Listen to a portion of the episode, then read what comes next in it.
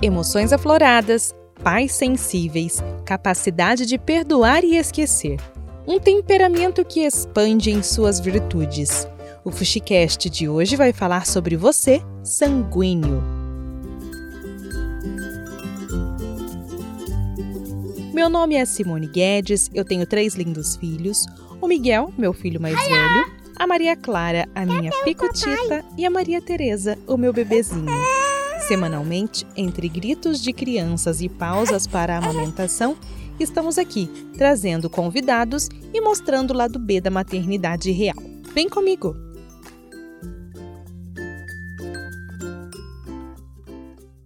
Bom, vamos falar um pouquinho sobre os temperamentos. Já fiz uma introdução no podcast passado, contando um pouquinho sobre cada um dos temperamentos.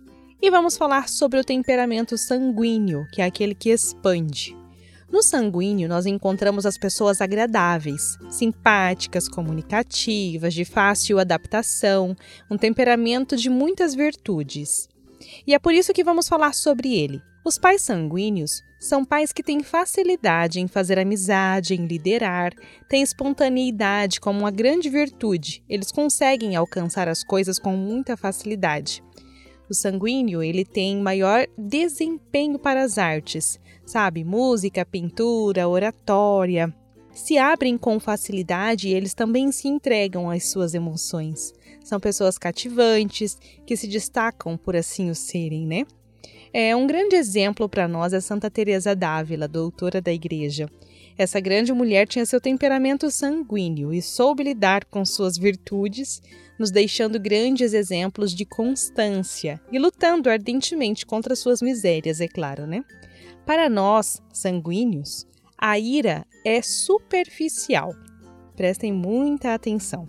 Os sentimentos vêm e vão com muita facilidade, por isso, perdoar e esquecer é algo natural para quem é sanguíneo. Você pode ser rotulado por ser falso, por logo após uma briga estar ali implorando aquela amizade, mas isso é a sua natureza te mostrando que a sua virtude se sobressai. Então você consegue ser alguém melhor para o outro.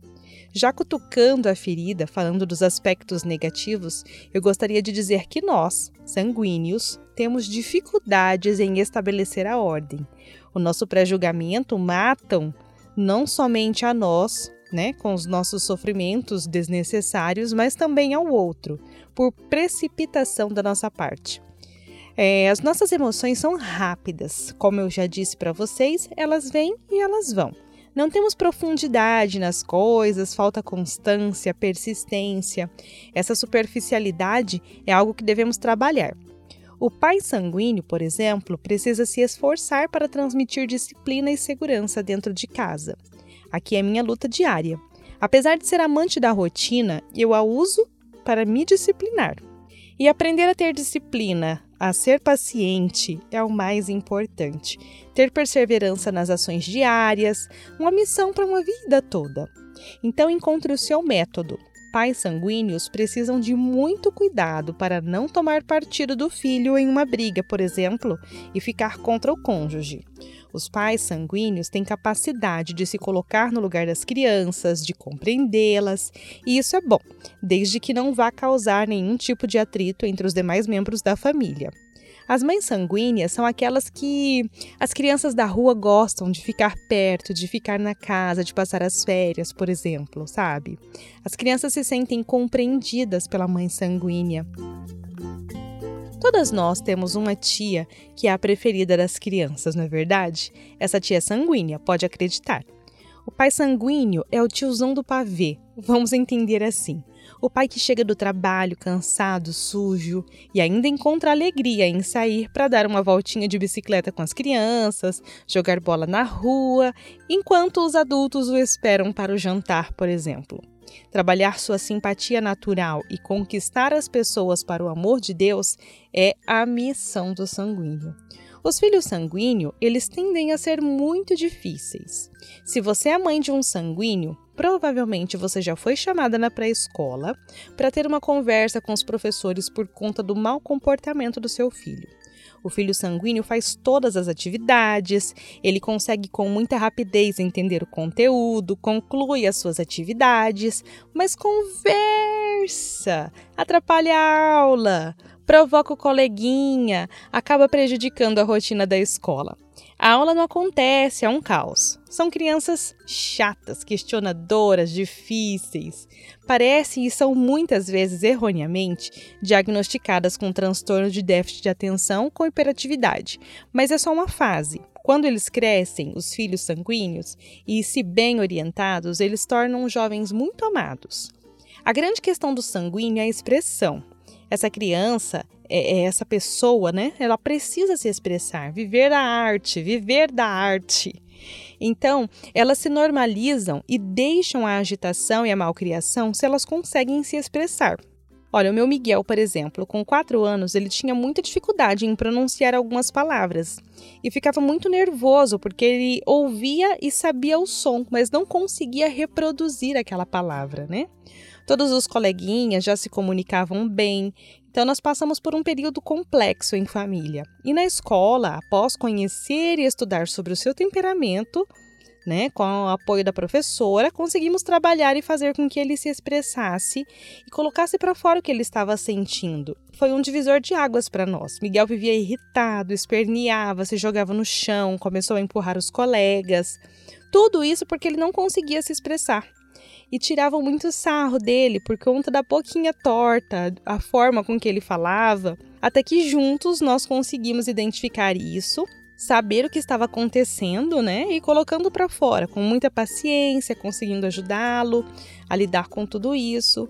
Hoje, com quase seis anos, ele ainda perde, né, se perde em seus pensamentos. Miguel é um sanguíneo que não consegue executar os comandos se não houver troca de olhares, né? Se as frases não forem curtas, se a TV estiver ligada, então esquece. Ele não vai conseguir reproduzir uma palavra do que você acabou de dizer pausadamente.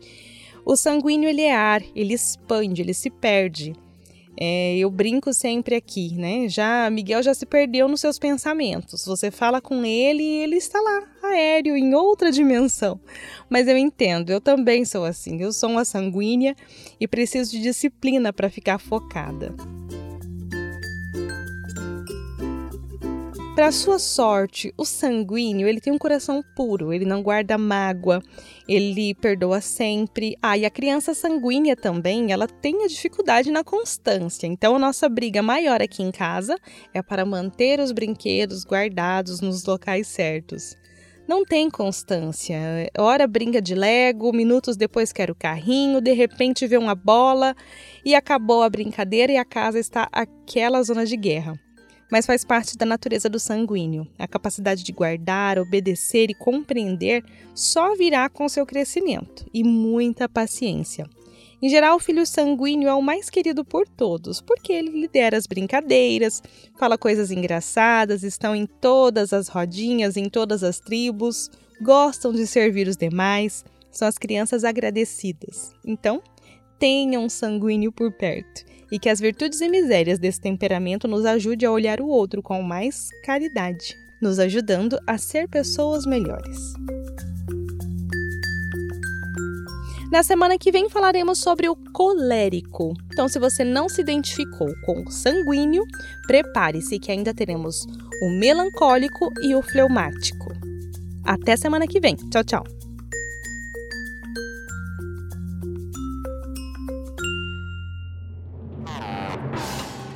Acesse aí fuscaiadademãe.com.br.